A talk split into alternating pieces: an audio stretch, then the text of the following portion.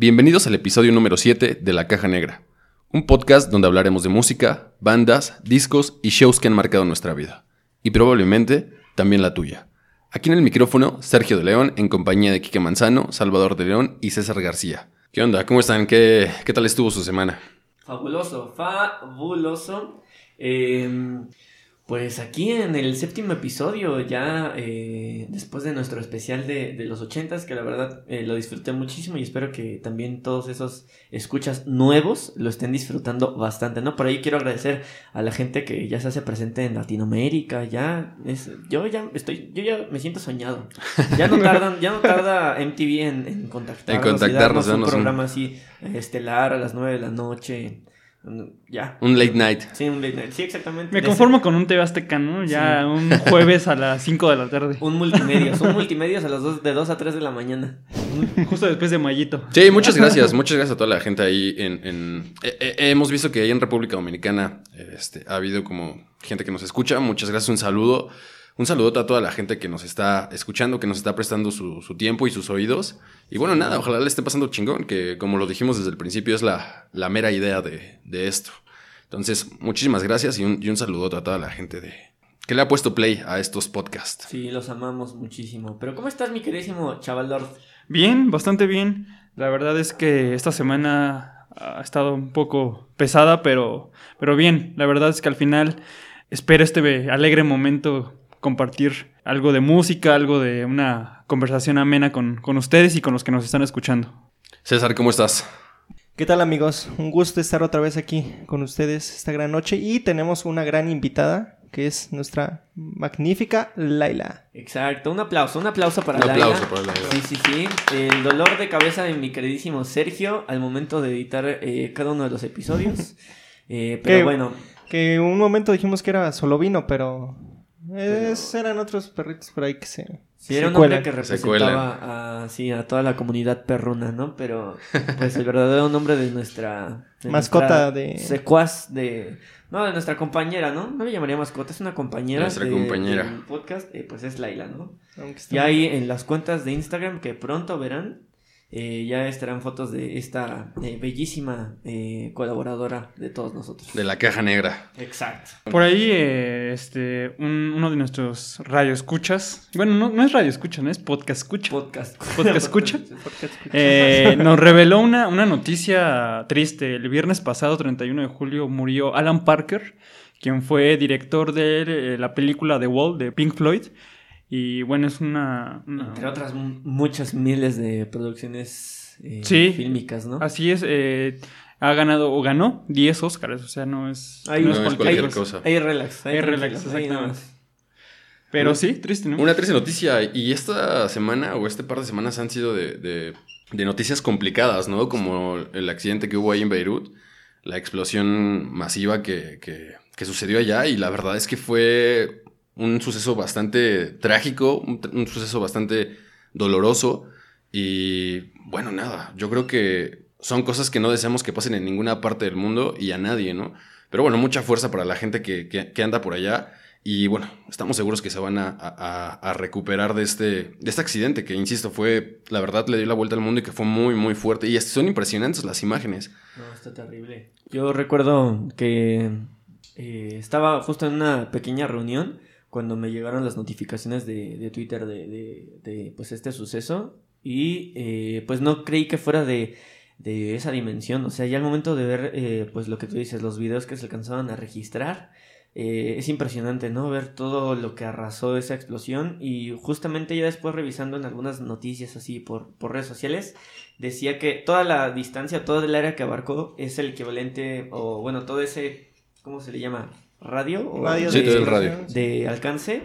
eh, es como si hubiera eh, sucedido la explosión en el Zócalo y el radio hubiera alcanzado hasta Ciudad Universitaria. Entonces, imagínate de qué eh, distancia, magnitud, ¿no? claro. De qué magnitud estamos hablando eh, en este accidente. No, y hay muchos videos por ahí circulando, ¿no? Videos de diferentes distancias justamente y se ve cómo, cómo alcanza pues diferentes puntos de la ciudad, ¿no? O diferentes distancias, como mencioné anteriormente. Entonces, sí, fue un suceso, insisto, trágico, eh, triste y bueno, esperemos que, insisto, se recuperen rápido y hubo muchas pérdidas, ¿no? Y otros tantos de, heridos. Son cosas que, que, no queremos que pasen en, el mundo en ningún momento. Y bueno, este año ha sido complicadísimo en ese sentido, ¿no? Nos ha estado pegando de todo, pero estamos, estoy seguro, insisto, que vamos a salir adelante de una u otra forma. Y bueno, pues mucha fuerza. Sí, mucha fuerza. Eh, digo, eh, existe esta, este sentimiento de, empatía por, por, toda esa gente y la verdad yo creo que ha sido de, los peores sucesos que he visto eh, en, mi vida, ¿no? Entonces sí está, sí está muy cabrón. les mandamos un abrazo a todos y que se recupere pronto. Así es. Y en otras noticias más chuscas, chuscas entre comillas, digamos, porque en realidad también... Es un puto día a día también. Evidencia el, día a día en la Ciudad de México, ¿no? Y en todos lados del país, porque no solo en la Ciudad de México, en todas partes del país, pone en evidencia la, la situación actual. Y, y, es este video que se hizo viral en los últimos días, ¿no? De, de la madriza que le pusieron un asaltante en una combi, ¿no?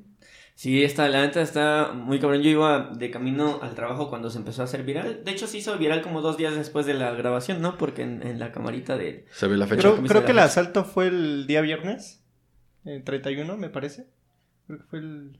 No, fue el 1, ¿no? Y se, bueno, el día que ha sido, ah, pero se volvió, se volvió viral como dos días después de la grabación. Y dije, no mames, qué bueno. Eh, vi eh, también comentarios de ahí de... Se burlan de alguien que desesperación y la chingada y que la vida los obliga a delinquir. No es cierto. No es cierto. Hay que chambearle gente. No, no porque, digo, todos hemos tenido situaciones donde hemos estado quizá un poco ahogados, un poco cortos. Pero eh, la solución es eso. La solución, eh, just, y menos en estos momentos, la solución eh, está muy lejos de ser el chingarte al, al, al prójimo. al prójimo, ¿no? O sea, estás mal, pero te vas a chingar a seis cabrones y les vas a quitar sus cosas que van a tardar tres, cuatro putos meses en recuperarla. Entonces, no me chinguen. No, o hasta más, ¿no? En sí, algunos sí, casos. Más, en algunos casos. Entonces, no lo hagan de, por justicia. Qué bueno que obtuvo su merecido. Por ahí se volvió muy chusco por los distintos memes y mamá y media estuvo rifada esa comedia que se armó con, con todo, todo este suceso. Pero, pues sí está culero porque, pues, este asalto o este intento de asalto se registró, ¿cuántos no se registran claro. al día, no? Entonces... Es uno de miles o cientos que pasan, ¿no? En, en sí. día a día. Y que los que en algún momento hemos andado como en el transporte público, digo, a mí me tocó, me tocó un par de veces que igual me asaltaron en, en, en el transporte público. Y la verdad es que es una desesperación horrible, una impotencia. Entonces, insisto, como dices tú, se, se vuelve chusco por toda esta... Todo, todo lo que envuelve o todo lo que pasa en las redes sociales, ¿no? Que para eso somos buenísimos, ¿no? Para, para el ingenio y buscarle ese lado positivo, lo cual está chido, pero, insisto, por otro lado, deja en evidencia la situación y la inseguridad en la que vivimos, ¿no? Cuídense mucho, eh, hay que tratar de, de, guardarse temprano, de... Digo, estamos expuestos a cualquier hora del día y en cualquier lugar, porque eso tampoco es exclusivo de, de las zonas populares o está en todos lados, ¿no? Pero bueno, no nos queda más que, más que cuidarnos mucho eh, y bueno, pues a chingarle, ¿no? Que no hay de otra, seguir trabajando y pues vamos a darle. Y después de, de convertirnos en, en, noticiario por un momento, pues vamos a darle con, con la música, que es un tema mucho más agradable, ¿no? Sí, López Dóriga me la pela. Loret es un pene. Ah, bueno, pues vamos a, a empezar con este séptimo episodio. Avísenme.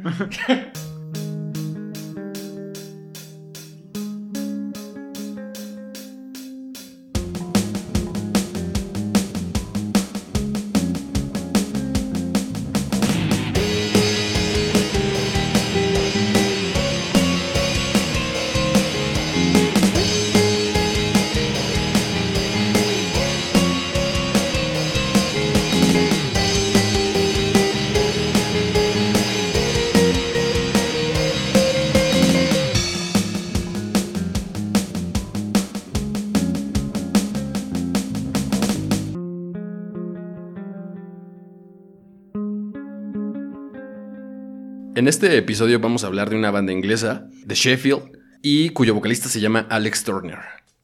Exacto, Alex Turner que pues a una edad muy pronta le llegó el rock, ¿no? Tenía creo que 16 años cuando empezaron a construir este proyecto que más tarde se llamaría Los Arctic Monkeys. Así es, los Arctic Monkeys que son originarios de Sheffield, Inglaterra. Y bueno, que yo creo que es una banda formada de los 2000 y creo que es una de las bandas más prolíficas de, de los últimos años, ¿no? Provenientes de allá. Que tienen seis discos de estudio, siendo el último Tranquility Base, Hotel and Casino. Y bueno, ¿qué tal? ¿Qué tal los Arctic Monkeys? Pues sinceramente es una banda que, que yo sigo mucho, que por ahí tengo una historia que más adelante les contaré con, con- en un par de conciertos con esta banda.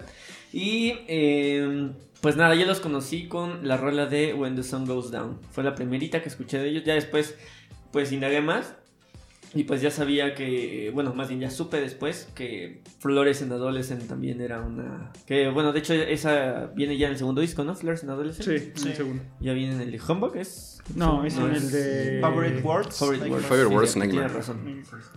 Sí, una banda que empezó teniendo éxito desde el primer disco, ¿no? Por ahí tienen un, un EP antes de... ¿Cómo se llama el primer disco? Ah, Whatever people say. eh, Whatever what people I am, say, that's I what am, I'm that's not. what I'm not. No, está bien, cabrón, ese nombre. Sí, Como que de pronto tienen ese tipo de... Esa tendencia. Sí, ¿no? Por Sí, ejemplo, de títulos de canciones y...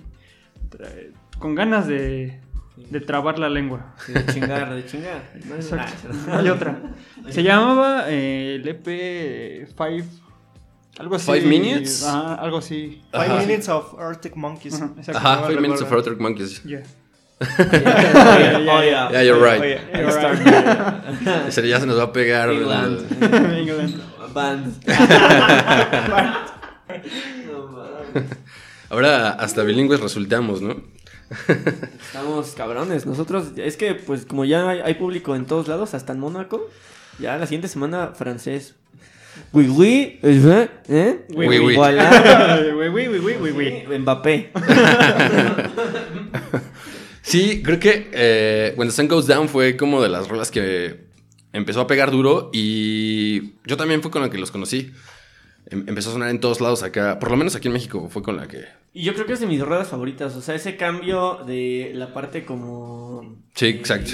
los puros rasgueitos así. Donde, donde empieza el desmadre ya con las, las guitarras un poco más eh, agresivas.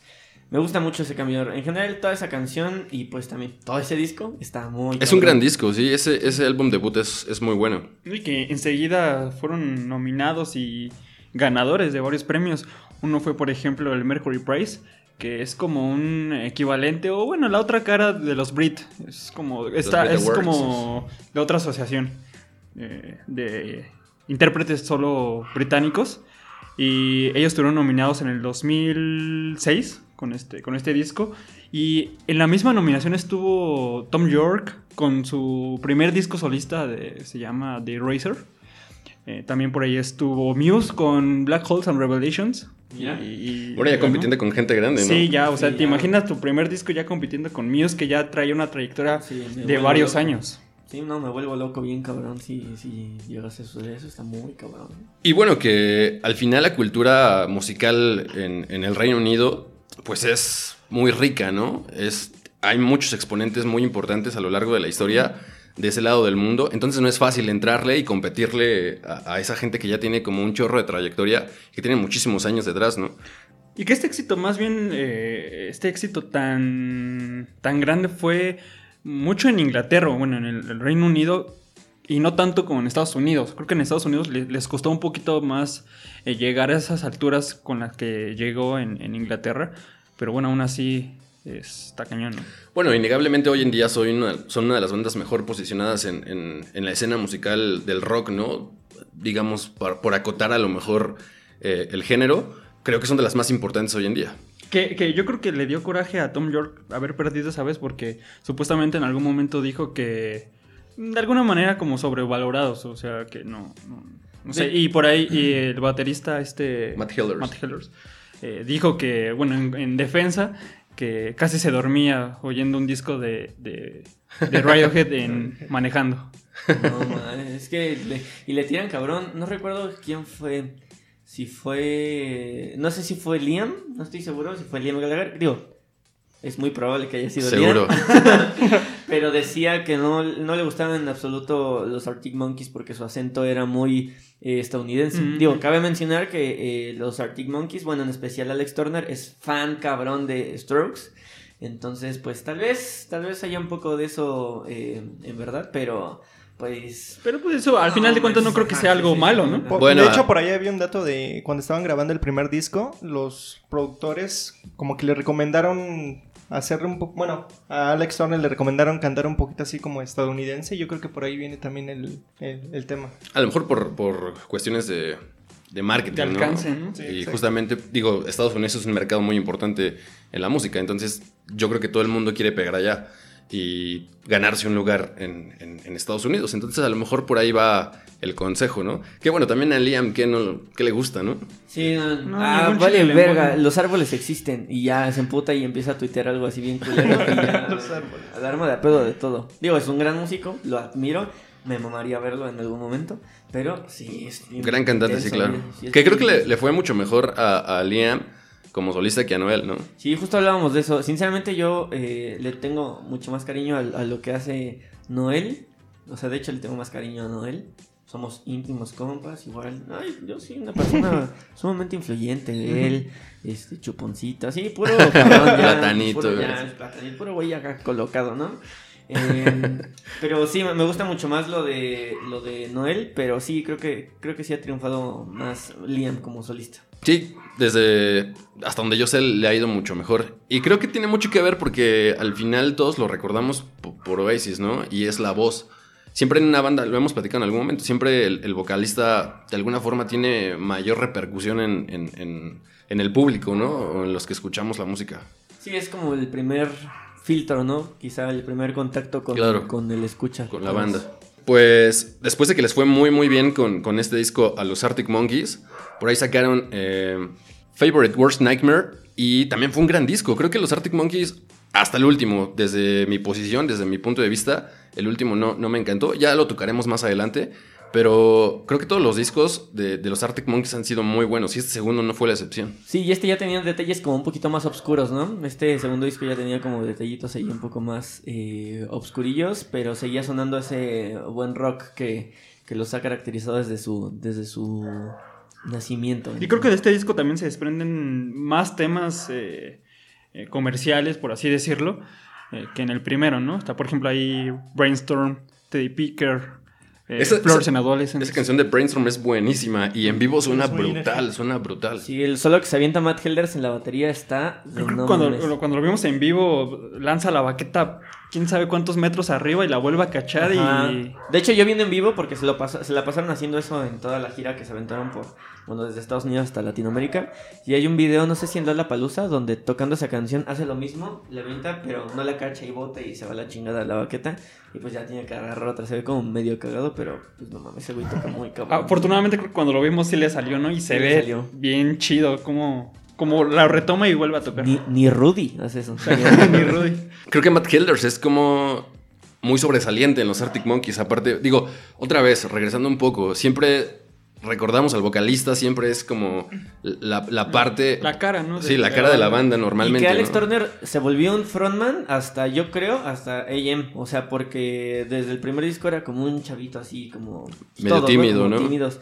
Y hasta eh, AM lo veo como un señor que se para en el escenario y... y- Pero, pero es todo un rockstar, ¿no? Sí, o sea, cabrón, tiene la güey, imagen, la actitud y todo de un Y- y de- rockstar hecho y, de derecho, ¿no? Y de hecho es muy curioso porque, bueno, el primer vocalista de, de Arctic Monkeys fue Glyn Jones.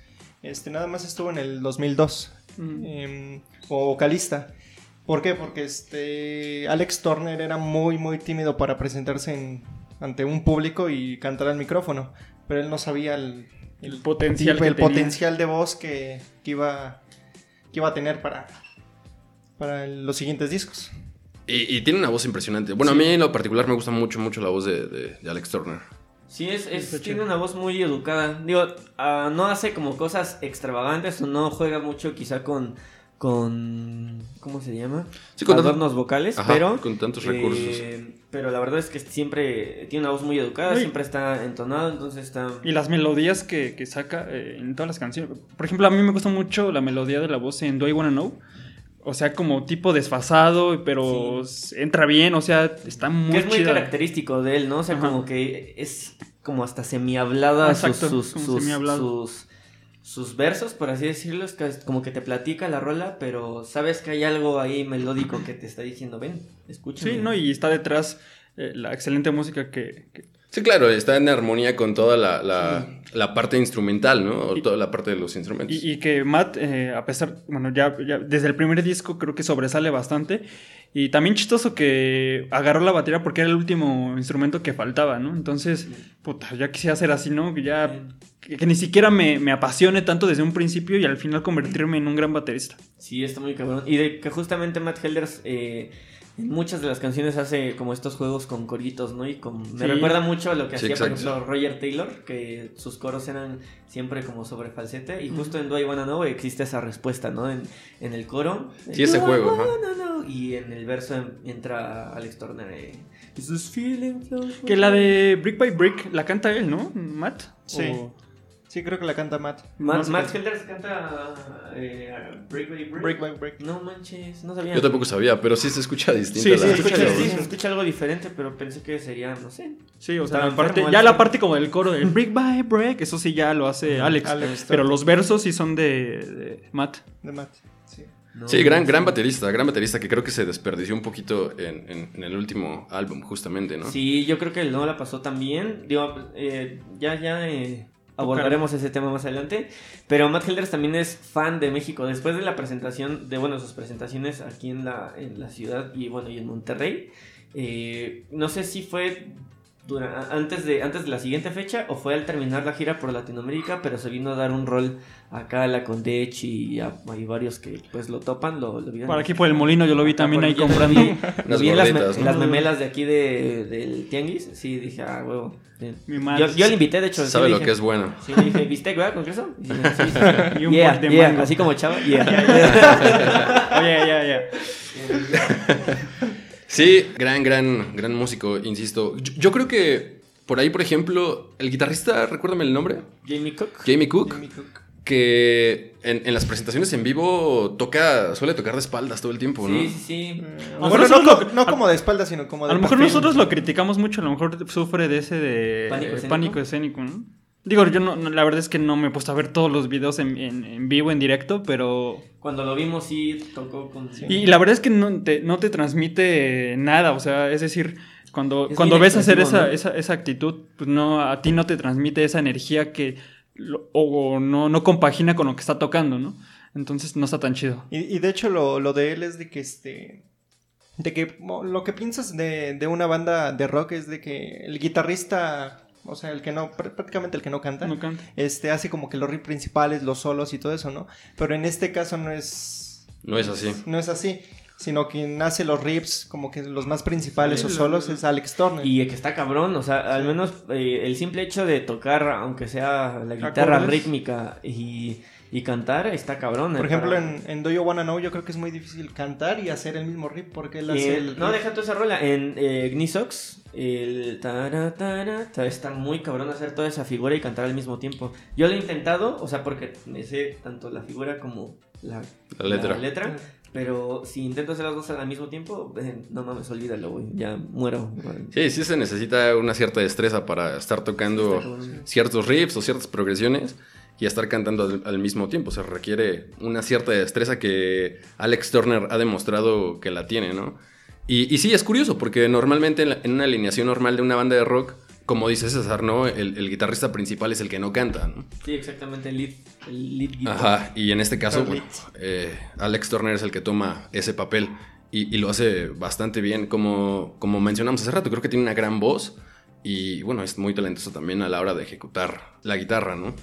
Exactamente. Después de este. Bueno, ahí en, en en este disco de Kings of- de Kings of Leon. de- Ah, que hay una historia con Sí, Kings of sí, sí, Leon. justamente la que iba, la que iba a contar con Uy, la de Flores en Adolescent. la escribió con la que era pareja de, de Alex Turner. La verdad no recuerdo bien el su nombre, pero fue su novia fue coescritora de, de esta canción. Y al final terminó siendo esposa de uno de los Kings of Leon. ¿no? Que- este. Wow. Nathan. Eh, no sé es el primo, es el primo. Que ¿El no primo? es. Ajá. ¿Cómo se llama? Ah, creo que es el, el baterista, si no mal recuerdo. Pero no recuerdo ahorita. ¿Cómo el se nombre. llama? Soy muy fan, pero no recuerdo ¿Cómo se llama? de- Por eso Ah, todos volteamos a ver a César, este instante, güey. Ustedes no saben lo que está pasando en, en el, Ah, en el Matthew. Matthew, Matthew Followill.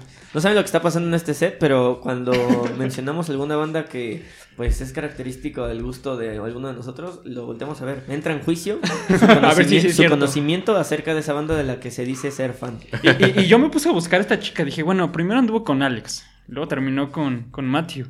Dije, pues algo de tener la chica, ¿no? Pero pues yo creo que ha de tener muy bonitos sentimientos. Sí, debe ser muy buena onda. muy buena onda. Chica cool, chica cool. Bueno, es anda ahí codeándose con los grandes Con los rock, ¿no? grandes. Sí, mira, mira.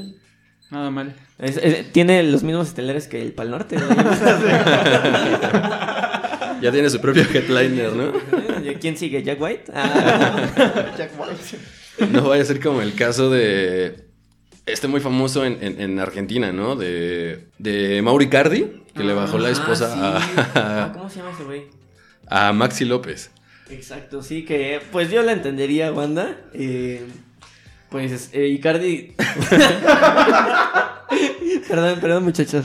Icardi pues juega en la serie. Este... No, Ah, en, no. en la Liga 1. En la Liga 1, ajá, de, de Francia. Eh, pues PSG. evidentemente le va mucho mejor a Icardi, porque aparte es su representante, ¿no? Sí, es su representante. de Icardi. Que, que también se, ha- ha- se ha escuchado mucho que eh, le ha dado muchos problemas como representante, ¿no? Sí. Ahora que estuvo en, en el Inter. Sí, con. Ay, ¿quién estaba de técnico en el Inter? Que. O sea, casi, casi se quería sentir la pinche DT. O sea, Wanda Nara, te respeto. Pero, eh, o sea, hija, tú eres representante, tú no decides. Entonces, ay, ya sentí- me sentí muy chapoy, güey, ahorita. eh, Y si no, mi sueño. o sea, siendo mi putoño. Ah, no un saludo a mi sueño. No, no se está escuchando. Pero, eh, pues sí, la entendería. Pues, evidente, Icardi, eh, si lo vemos por el interés económico, el interés del negocio, pues Icardi genera chingos más que Maxi López, que ya va de salida y está en la pinche Serie B de Italia, ¿no? Pues ahí está el, el- el dato de el cambio de esposo de, cultural, El de, valor cultural los del deporte. de Wanda Nara. eh, de Wanda Nara, que es eh, una chica intelectual, una chica bella, respetable. Así es. Y bueno, pues así pasó con, con la novia de Alex Turner entonces. Es, que terminó también en los escenarios. Que ha habido muchos casos, bueno, ha habido otro caso de, de- de este ya- llamado Sancho, ¿no? Que fue ah, con Eric Clapton y un viral. ¿Quién fue? ¿Recuerdan? Ah, ese sí, ese dato sí no te lo manejo. Fue George Harrison, si no me equivoco. No estoy seguro. No, yo tampoco. Según yo sí, igual eh, eh, hubo ahí un... un- compartieron... Muchas un- historias ahí, ¿no? Sí, De- bastantes. la- las damas siempre son la pueden ser la manzana de la discordia en muchos casos. Sí, exactamente. Las bellas damas. Pero bueno, eh, por ahí ahorita que mencionan a los Kings of Leon, me, me acordé de, de Josh Home, que y hace rato también mencionaban la de Nisox, ¿no? La canción de Nisox, sí, que ahí colabora, bueno, tiene una colaboración Josh Home y que también fue parte de la producción en, en Humbug, ¿no?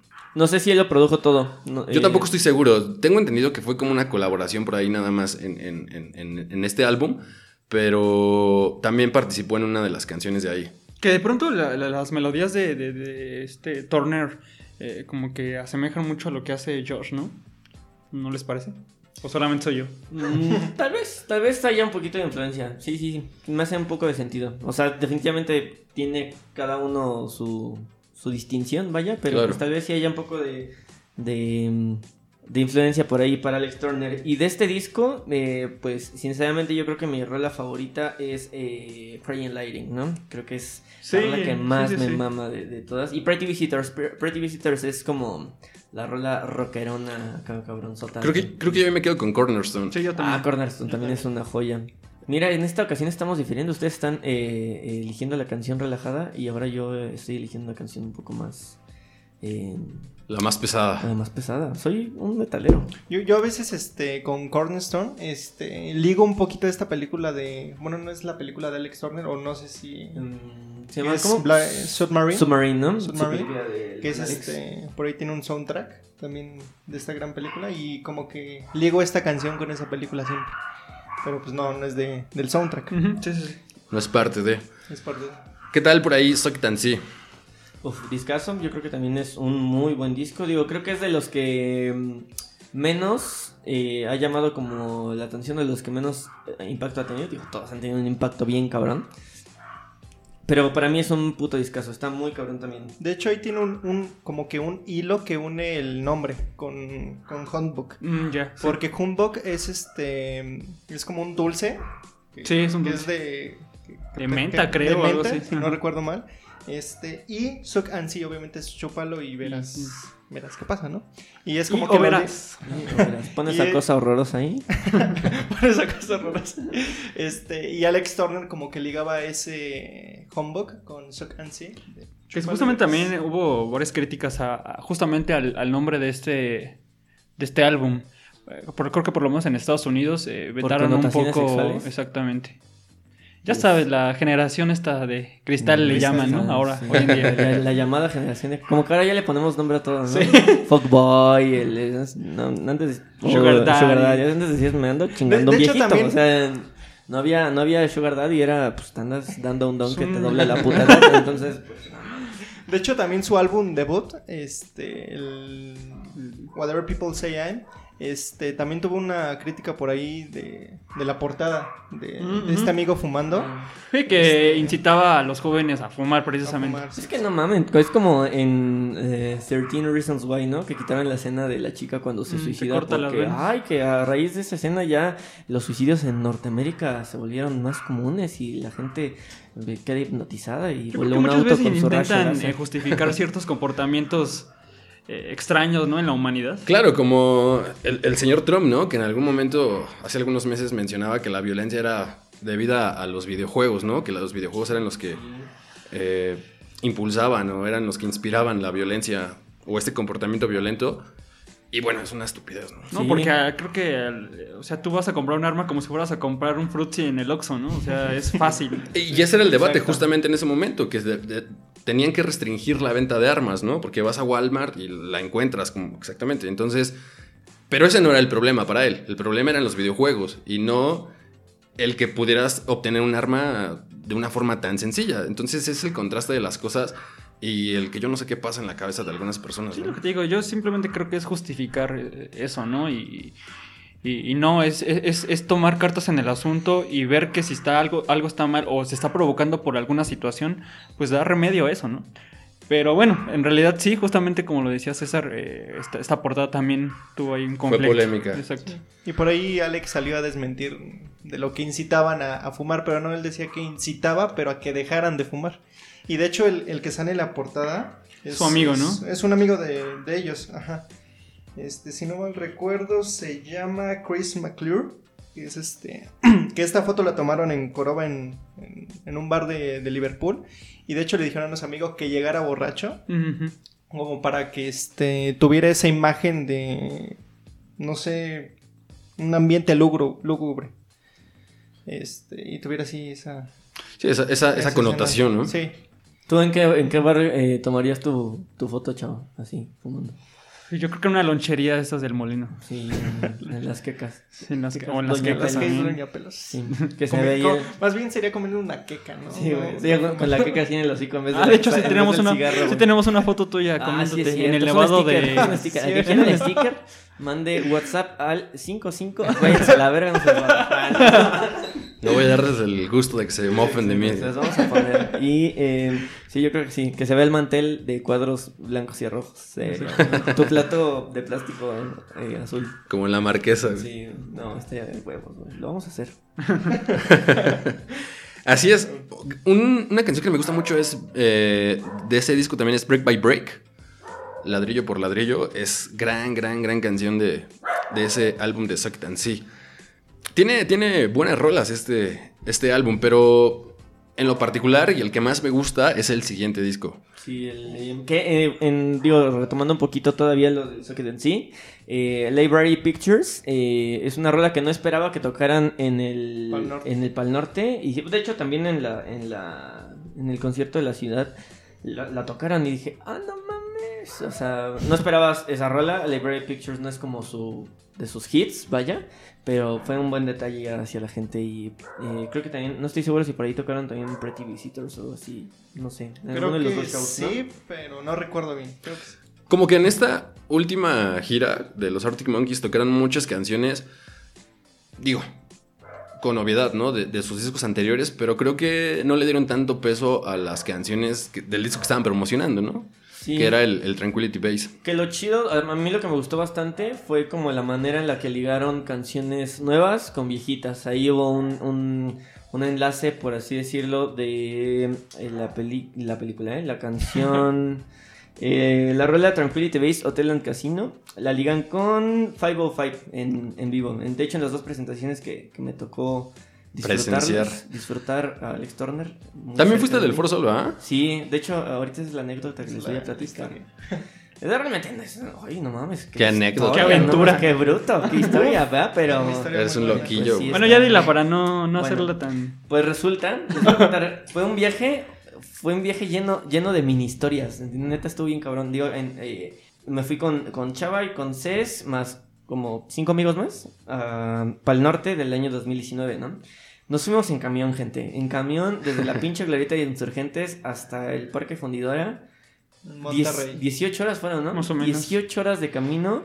O sea, me dio tiempo de ponerme hasta el culo adentro del camión y de curármela adentro del camión. O sea, en serio estuvo muy largo ese viaje eh, en una lata eh, sobre ruedas.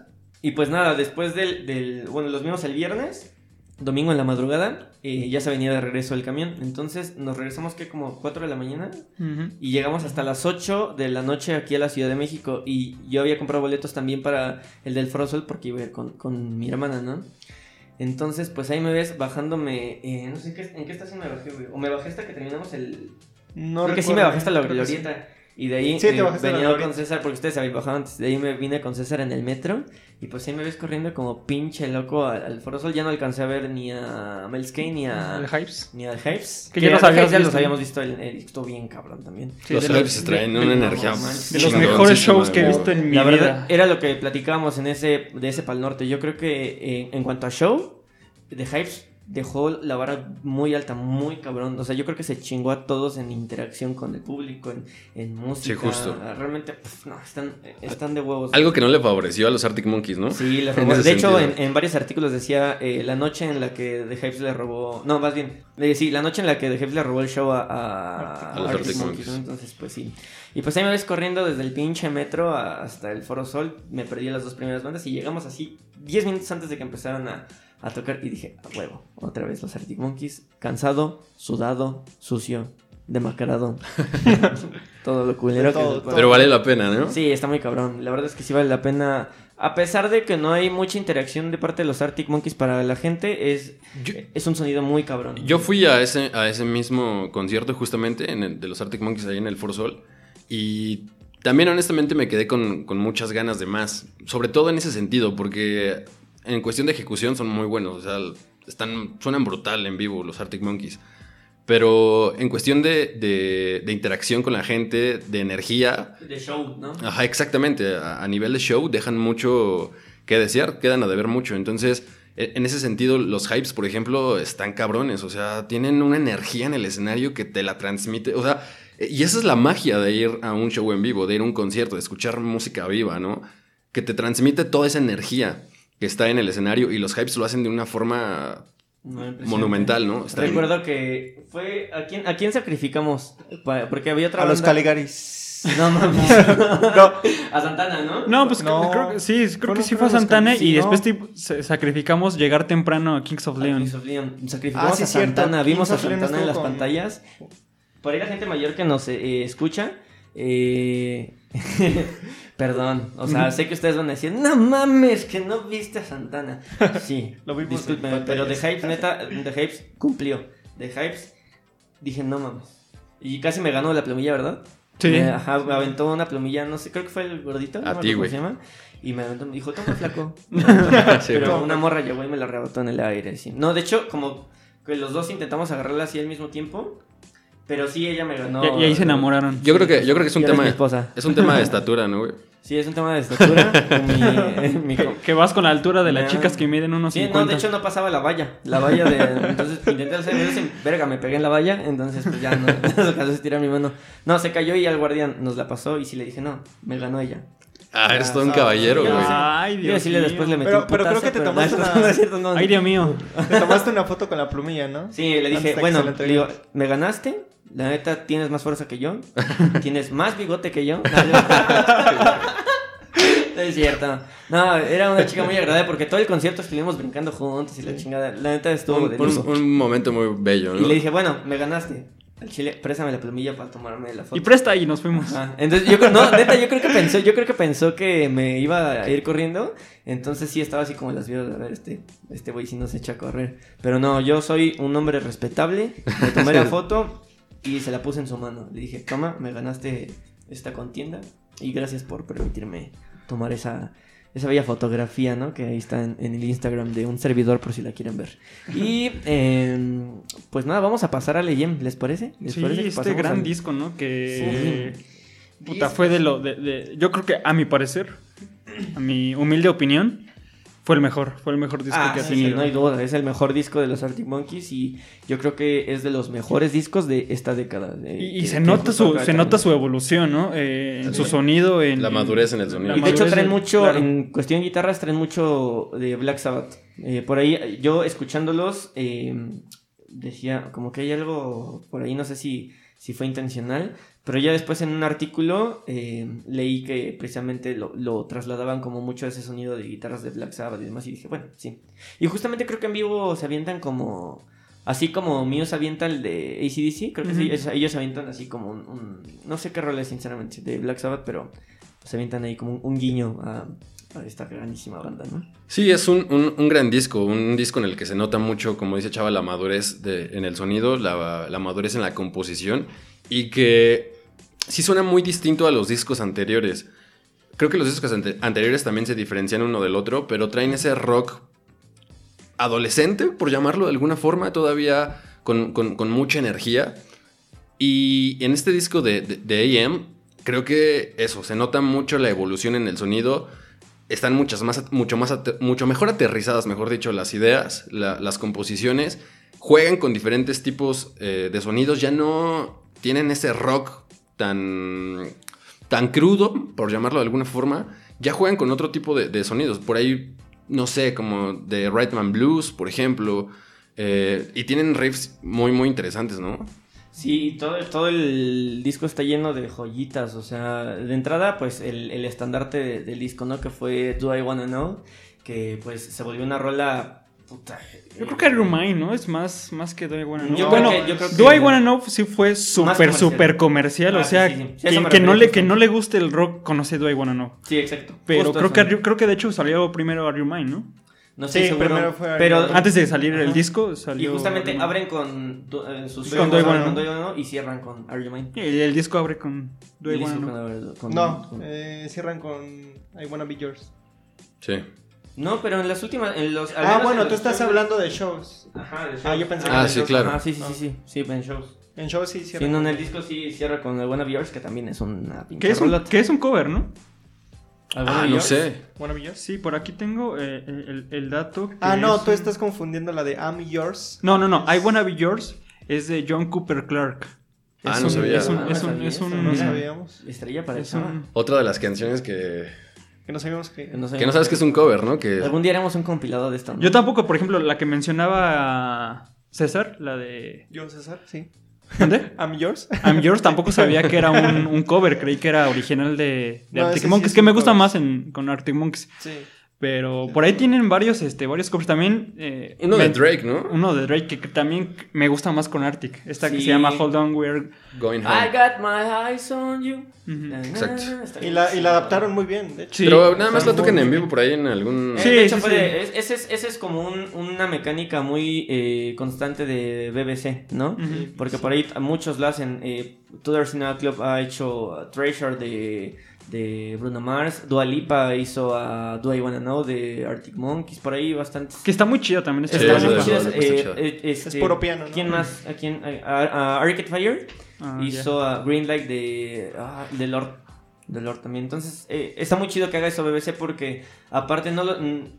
Como que les da eh, libre apertura. ¿no? Ha- Hazte loco con esta canción. Digo, o no sé si, si nada más les dicen, ¿sabes qué? Vente a aventar un, un cobrecito de quien tú quieras y ya. Bueno. Les, les quedó muy bien ese de, de Drake, les quedó Sí, bastante. y también tienen Come Together, ¿no? chido. Come Together, que Come fue Together, en los Olímpicos. los Juegos Olímpicos, que también está muy chido. Tienen Take It or Leave It de, de The Strokes. Bueno, que ya lo habíamos mencionado hace rato, que son fans de... Y seguido en vivo se avientan... De, de hecho, en el último disco hay, en una canción hay una frase, ¿no? Que dice, solamente quiero, Strokes solamente en- quiero ser uno de los. Strokes. Perspective, si no me equivoco, es en la primera... No, es Star Treatment. Star Treatment, Sí, es perdón. la primera que Sí, me la acabo de- primera. E- Esa canción, ya nos estamos saltando un poquito, pero esa canción, cada que la escucho, no sé por qué me imagino en, en el hotel de The Shining. Mm, sí. Ándale, no, por mames, sí, alguna razón Ajá. me transporta como a, a ese No, y tiene mucho sentido porque el, todo la, el pedo visual de, de, de, vaya, de los videoclips de, de este último disco se, están muy Kubrick, o sea, están Sí. muy... Ah, exacto. Ajá, de y hecho, las tomas que... Y él es muy mucha simetría, mucho de este pedo, entonces, de hecho él lo admite en una entrevista que, pues sí. Eso se- fue se lo, creo que lo que me encantó, esta, esta parte visual de, de este O sea, disco. es como un poco intencional eso. Sí, sí, sí, es, Sí. intencionalmente es... No lo sabía. Ajá, eh, hay una escena en... Lo lograron bastante bien. Sí, muy cabrón. En la de 4 out of 5 hay una escena donde están como en un marco de una ventana y, según yo, ah, se ve hacia afuera como un caballo y la chingada. Esas escenas como donde se maneja toda esa simetría, pues él, él lo dice, ¿no? Me inspiré totalmente porque aparte eh, esas otras, Alex Turner influye mucho en, eh, o influyó mucho al menos en estas últimas producciones eh, Visuales. visuales. De hecho, en todo el disco, también en Sí, hasta, composición. hasta hay, hay videos donde está él casi prácticamente Diciéndole, enseñándole sí. cómo tocar la batería o la línea de la batería Sí. a Matt. En el documental, ¿cómo se llama el documental? Where's Speed Chick? Ah, exacto, sí, súper. Eh, el Word eh, Speed Chick es eh, el nombre del documental y ahí es donde pues se, se evidencia mucho esta... Sí, es como toda la parte de la composición de ese disco, ¿no? Sí, sí fue muy Alex Turner, digo, eh, ya, ahora sí vamos a hablar del tema, eh, Yo, sinceramente... yo, bueno, tenía por ahí una, una, una anécdota de, todavía del eh, IM. Este, es de que yo los conocí hasta el IM. O sea, yo no los conocía. No, hijo mío. Tache para o sea, yo creo ¿no? que sí, yo creo que sí Ah, conocí. es un bebé. Conocí la canción de A Certain Romance Ternurita. del primer Ah. disco, pero no sabía que era de los Arctic Monkeys. Nunca indagué así como de, oye, ¿de quién es esta canción? Y ya. Entonces, este, yo los conocí hasta el IM, este, por una amiga que es de la preparatoria, se llama Joana, un saludo por si me estás escuchando. Un saludo a Joana. Este, Saludos, Joana. me enseñó esta canción, este, que se llama Arabella, este, y me gustó, me gustó demasiado y yo, yo por esa época escuchaba mucho el disco de, de Jack White, no recuerdo ahorita bien el nombre, pero, ah, no, creo que se llama Lazareto, el, Ah, sí, Lazareto. Lazareto. Y yo le, yo le recomendé esta canción de, de Jack White que se llama Lazareto, así que siempre hacíamos el chiste de que cuando la veía ella, yo la saludaba así como de hola Arabella, y ella, y ella me saludaba hola Lazareto, y era como que... Qué bonito. Ay, apodos. amigos. eh, Los amigos son amigos para siempre y por siempre en las buenas. Y en las y, malas. y- y esa es mi anécdota de que yo conocí... Ya, ya, Kike, ya, ya, ya estuvo. Pa- para, güey, para, Ya. Porque ¿Qué- sí, qué? porque así. Y bueno, esa es mi, mi bonita anécdota de que, de que conocí a Arctic Monkeys hasta el IM y... Pues bueno. No. Sí, sí, sí. Por ejemplo, a mí no me tocó ACDC, pero porque no nací cuando, Sí, cuando se crearon, ¿no? Sí, pero sí, está bien, César. Está Sí, bien. sí. No, está bien, no. no. Lo que voy es que, por ejemplo, también a, a mí Muse. A mí Muse. no, a, mí, a- a mí Muse me empezó a gustar a partir de. Uno antes de Second Law. O sea, no sé cuál es. No sé si es Black Holes and Revelations. No, es este, Ah, The Resistance. Resistance. Resistance. Y hasta a partir de ese disco fue donde dije, ah, Muse, a ver.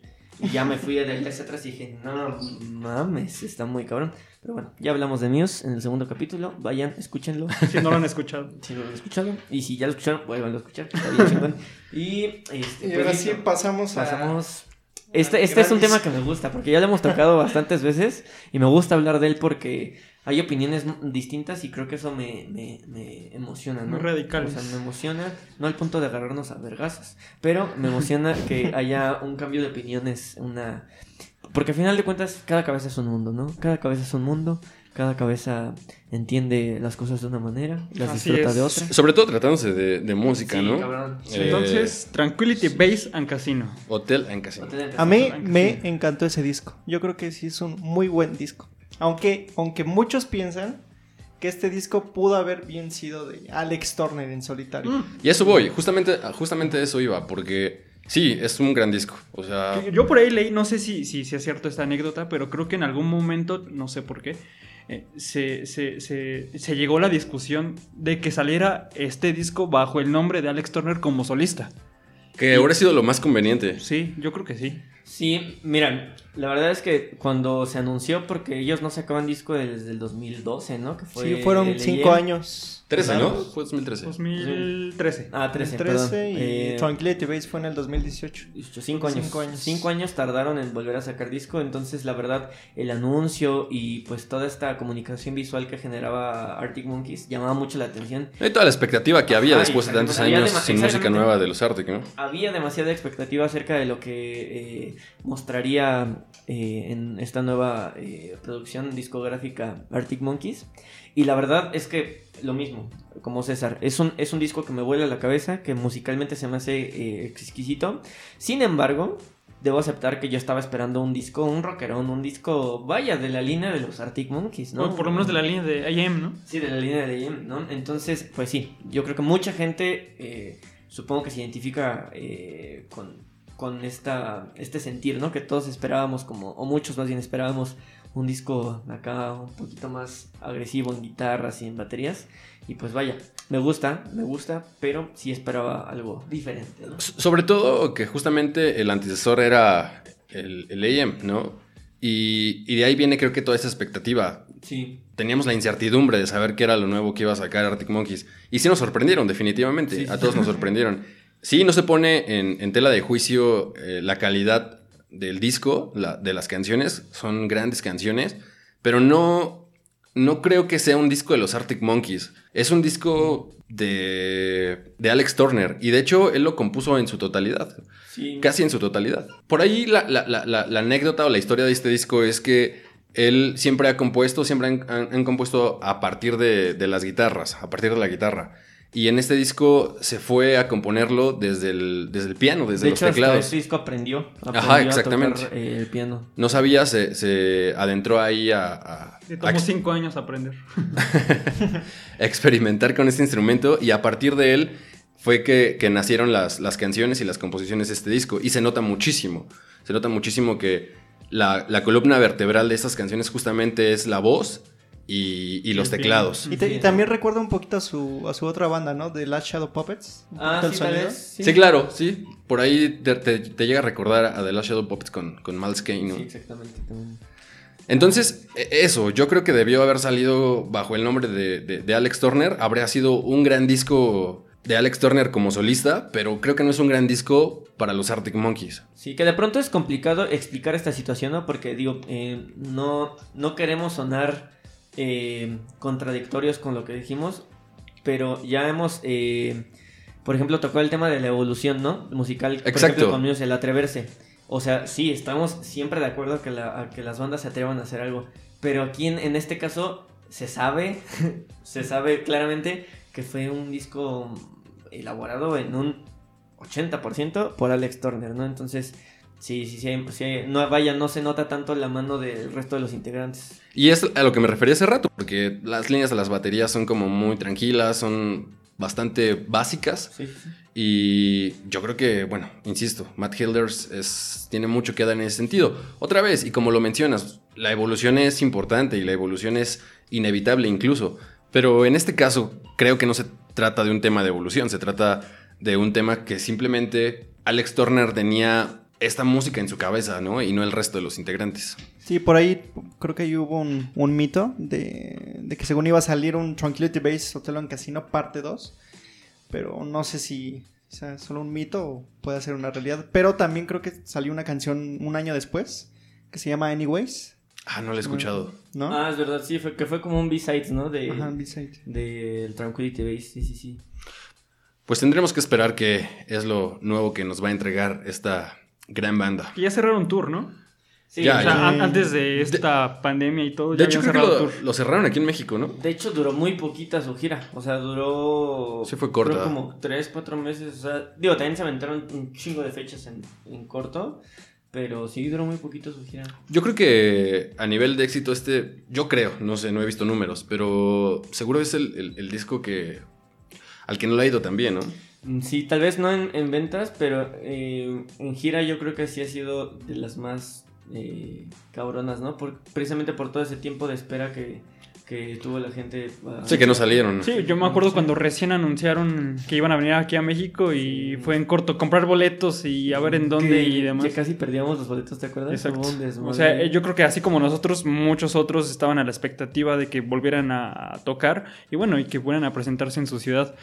Y, y hoy por hoy yo, ah, la verdad es que yo no, ya no tengo ese entusiasmo o esa, esa, como esa, Esas ganas. esas ganas de espera, ¿no? De- Sí, Que digo, definitivamente si vuelven a venir, vuelvo a ir. Pero sí. eh, Yo no sé, ¿eh? yo creo Sí, que yo también tampoco. tuve Yo- suficiente con. Yo sí iría. Tuve suficiente con el. Yo, con el y que yo sí iría porque en el Pal Norte esperamos como unas dos, tres horas para ver a los Arctic Monkeys y el- por ejemplo, las piernas ya las tenía hechas muertas y ya no quería estar parado, quería estar sentado y siento que no lo disfruté tanto porque ya estaba súper cansado. Pero sí, si volverían a venir, y, yo y sí esta iría. parte estuvo culero que lo que les contaba del viaje. O sea, fueron 18 horas, llegamos al hotel, hicimos check-in, eh, fuimos a dejar las cosas a las habitaciones y ¡pum! Vete al festival en chinga. Entonces veníamos ultra puteados. Evidentemente no puedes dormir. Eh, bueno, sí puedes dormir porque yo lo hice en el camión, pero no descansas igual. O sea, está muy cabrón.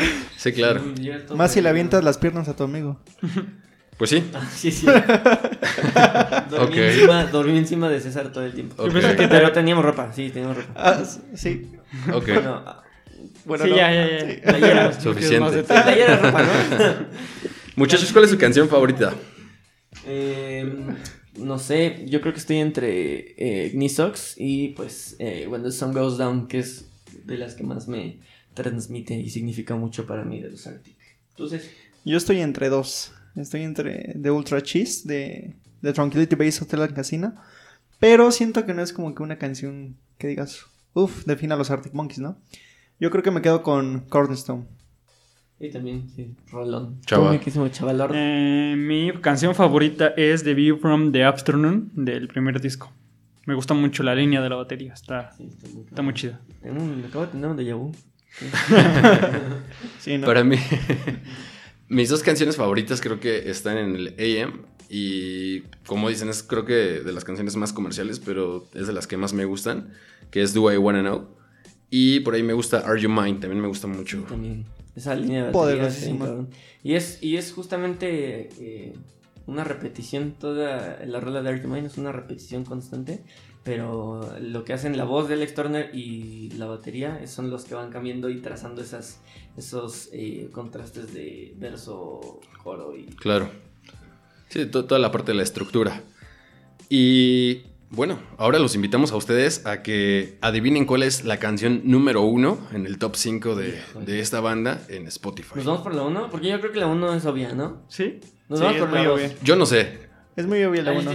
Yo, Yo- voy por Creo la- saber cuál es. Yo también. A ver, vamos a decir todos al mismo tiempo cuál es. Una, dos, tres. Do you wanna know? Oh, sí, no, sí, es esa. Sí, yo bueno, creo que esa la es segunda, pues la segunda. La segunda. Yo me voy con Are You Mine. Mm, Yo creo que Flores en Adolescente. Híjole, está Mm, cabrón. Yo no también sé. creo que es Argument. No, no puedes decir la misma que yo. Yo creo que es.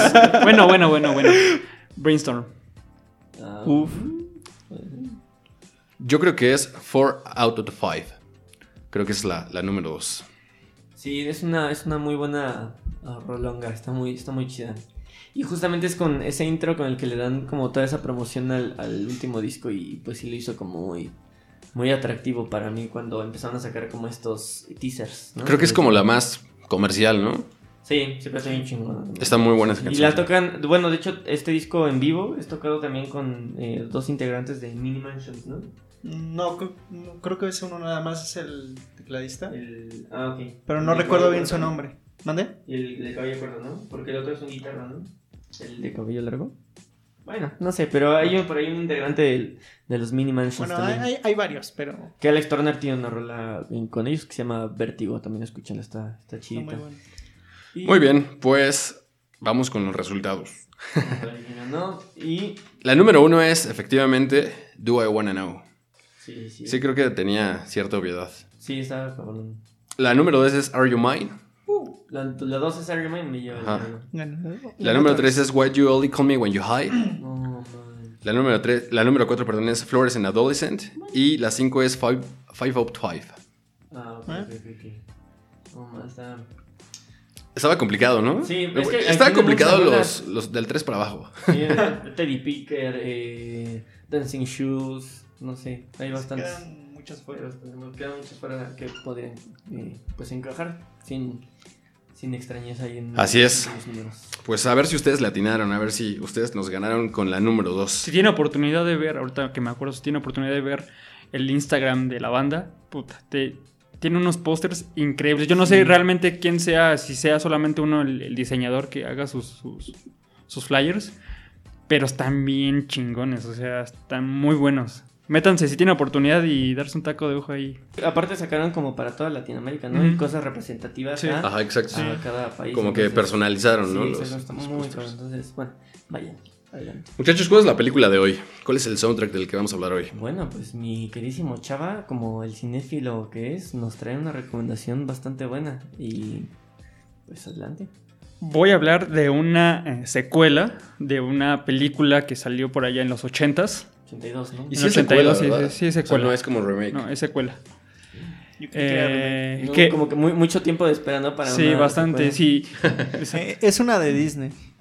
Es de Disney y no es Blancanieves Sirenita. o la Sirenita. La sire- es la sirenita porque es del 80. Estoy hablando de Tron Legacy, que es esta segunda parte. Y pues vamos a hablar del soundtrack, que es de un dúo que a mí me encanta. Y estoy hablando de Daft Punk. Es un, un gran soundtrack eh, y fue una gran decisión haber recurrido a, a- a este dúo francés para hacer el score de esta, de esta película y que les va muy, es, es muy a toca la música de... de- Sí, Daft fue Punk. como justo. Sí, fue como Como anillo al anillo al dedo. dedo. Y que de hecho tiene una participación dentro de la película, ¿no? Sí, ahí tienen un cameo, eh, justamente cuando van a una fiesta. eh, ahí aparecen, ahí rolando el... Sí, que rayando dice el, que rayando el pongan la disco. música, ¿no? Y se Exactamente. empieza Y empieza una canción que se llama Dirty Set. Ujú. Sí. Es como el tema principal. Es ¿no? el tema principal, de hecho, cuando recién salió la, la- la película, un- no sé, no, no me acuerdo si fue cuando salió o antes de salir, como una especie de tráiler con esta canción donde sale estos amigos de Daft Punk, eh, van entrando a esta mm, sala de juegos y ya, es con esta canción con la que identifican la película. Yo, me puedo aventar el disco completito en cualquier momento. Me gusta mucho eh, escucharlo cuando voy manejando. Y es una perfecta combinación entre lo orquestal y lo electrónico, ¿no?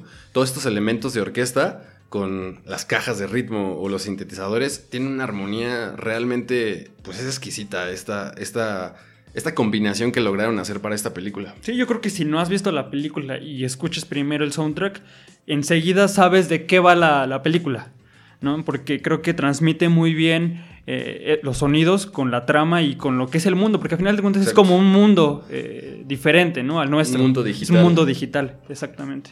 Entonces, es muy bueno. Eh, a lo mejor, como lo dice Sergio, creo que es muy bueno escucharlo así solo, a pesar de que obviamente tiene esa... eh, esa ese- ¿Atmósfera? atmósfera, a final de cuentas, de soundtrack de película, que Sí, sí, de claro. pronto no tiene muchos cambios, pero a final de cuentas Claro. es muy buena. Sí, yo me acuerdo perfectamente que recibí de regalo ese disco en un cumpleaños y nada, lo disfruté muchísimo porque hoy en día yo creo que esa parte de los discos se ha perdido un poco, ¿no? Ya Sí. todo lo tenemos como a la mano en, en las plataformas de streaming, pero a mí en lo personal los discos que me gustan mucho los compro. Sí, exacto. O sea, sí, sí me gusta tener como ahí mi colección de los discos físicos que en algún momento seguramente, pues, no sé, van a ser como de colección, ¿no? Sí, en, algún- en el momento eh, con el buen Chavita y, y Charlie, un amigo que fue el que te regaló el disco, ¿no? Sí, El justo. Charlie. Eh, fuimos a comprar discos a Plaza Satélite, Mm. ahí al Mix Up, y dijimos, nah, güey, ya vamos a venir cada 15 días a comprar discos y así. No, no, no, es no, fue, la O sea, última, fue la última vez que compré un disco. ¿Sí? ¿En serio? sí. Pasado, Bueno. ¿qué? Dos años, ¿no? Sí, ya tiene. Sí, o sea, bueno, creo No, seguro no, porque todavía hicimos, me acuerdo que en una Navidad hicimos un intercambio Ah, de... claro, hagan eso, claro. chicos. La, la verdad es que es bien divertido. A todos los que les mama la música como nosotros, eh, en, en este, no nos- bueno, es nuestra idea. Nos tienen que dar el crédito. Pero eh, en todas las reuniones navideñas, hagan un intercambio de discos con sus amigos melómanos. Realmente es una Sí, está bien chido, experiencia bien chido. Es lo más bonito que he experimentado en mi puta vida. Entonces, pues háganlo. Está, está muy chido. Y sí, yo creo que... El, ¿Cuál fue el último disco que compraste, eh, mi queridísimo Sergio? Híjole, la neta no me acuerdo. Para mí, Creo que el último disco que compré fue justo el de Jamie XX, el de In Colors, que ya tiene un rato. Porque el año pasado no hicimos el, el intercambio. Sí, ¿no? Mm, No, no lo hicimos. No, no lo hicimos. De hecho, no hicimos intercambio, no. ah, sí, cierto. No, no, no hicimos. Pero sí está buena la idea eh, a los que les gusta todavía consumir discos, tenerlos físicos, que de pronto ya es bien difícil escucharlos. Yo tengo por ahí creo que dos discos que están cerrados. Sí, claro. Sí, yo tengo Pero, pero, pero me gusta eso, tenerlo físico, eh, abrir el librito, Sí, ver el arte, ver, ver, ver el los arte, créditos. los créditos, exacto. Entonces son cosas que no puedes ver obviamente en un disco digital y está bueno. También tienen un disco eh, que salió después, que es, el, es un disco de remixes, que se llama Tron Legacy Reconfigured. Y por ahí también trae eh, artistas como The Crystal Method, M83, Moby, Avicii, Tame Impala, por ahí Tame Impala, que, ¿no? que Tame Impala, Tame Impala, perdón, este, no, no está en este disco cuando recién salió, salió, esta canción de Tame Impala salió después, Ah, ok. eh, pero está chido, también está bueno, ahí escúchenlo. Yo no lo he escuchado, ¿eh? Es- ese, ese disco de remixes, no, no he tenido la oportunidad de escucharlo. De hecho, creo que hoy me enteré que había uno. Hoy hace 10 segundos. Sí, justo, no, no sabía que, que había otra versión por ahí en, en- en existencia, pero vayan, escúchenlo, está ahí en Spotify y lo pueden escuchar íntegro. Entonces está bastante bueno. La película, si no la han visto también, está, está, está bien chida y sería bueno que la... que la Supuestamente hay un, hay un este, rumor de que va a salir una tercera parte y probablemente eh, también esté a cargo del soundtrack. De Daft eh, Punk. de Ah, Daft sí, Punk. cierto, no tiene mucho que Sí, tiene como dos, tres semanas que salió la, la La noticia. noticia. Ojalá, ojalá. Porque también estaría chido que hubiera una secuela también de, de, de Tron, porque creo que termina para una, Sí, sí, una sí. historia. exacto. A mí me gustaría mucho ver como el making of de del soundtrack o cómo hicieron la... Se tardaron dos años, se tardaron dos años en, en- en crear el, el soundtrack. Lo busqué por internet, pero no, no hay videos al respecto, creo. O no los Eh, De, pronto Daft es muy, Son muy muy, ¿no? muy reservado. en- ¿Cuántos, en- eso. eh, ¿Cuántos shows ha dado Daft en, en su vida? Son muy poquitos, ¿no? Son, creo que dos. Eh, Alive 1997 y Alive 2007. Pero creo que sí, son esos. Que, todo el se- mundo esperaba que en el Se 2017, esperara ¿no? que en el 2017, pero Siguiendo el patrón. exactamente. Pura pero nada, nada, nada. Pues ahí está. Ya esperaremos que en algún momento se vuelvan a animar a, a salir de gira o dar un show, ¿no? Sí. Aquí en México no se han presentado, ¿o sí? Sí, en el Palacio de los Deportes. Creo que fue en el 2007. Estos son más O sea, eh, de los dos shows que han dado en toda su historia, ¿uno fue en México? Es correcto, o sea, hicieron un tour, o sea, Ah, hicieron un tour por gira. todo, exactamente, fue una gira y sí tocó en México. O sea, entonces hicieron dos giras, no dos shows. Dos giras. Ok, nomás para... Sí, bueno, yo me refería al show, a la live, que sí es un show, o sea, que sí salió el audio, eh, o sea, como tal, en, el 19 en 1997 y en 2007, el audio como show. No recuerdo la verdad dónde, dónde fueron estos a live, pero sí vinieron a México. Bueno, pues ahí está. Eh, ¿Cuál es la recomendación del día de hoy para ir cerrando este episodio? Pues sí, vamos con una recomendación directamente desde Uruguay, Montevideo. Son una banda que eh, hasta hoy me enteré que en 2019 pararon actividades. Yo estaba bien feliz buscando su historia y demás y me encuentro con que ya, ya pararon actividades en el, el año pasado. Pero bueno, aún así, eh, es una muy buena banda. Se Era. llama... Era una, buena- era una muy buena banda. Se llama Sante Les Amis. Que de hecho yo los escuché por primera vez en un soundtrack del FIFA.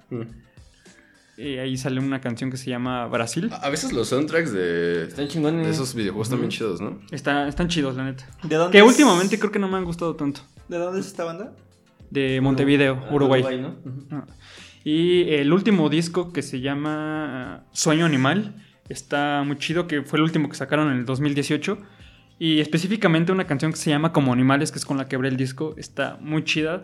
También esa que les digo que se llama Brasil.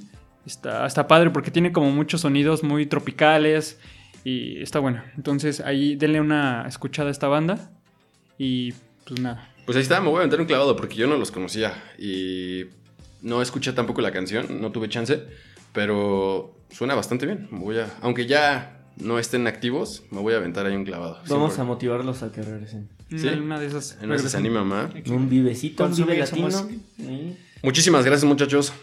Muchas gracias por compartir este espacio. Muchas gracias por escucharnos.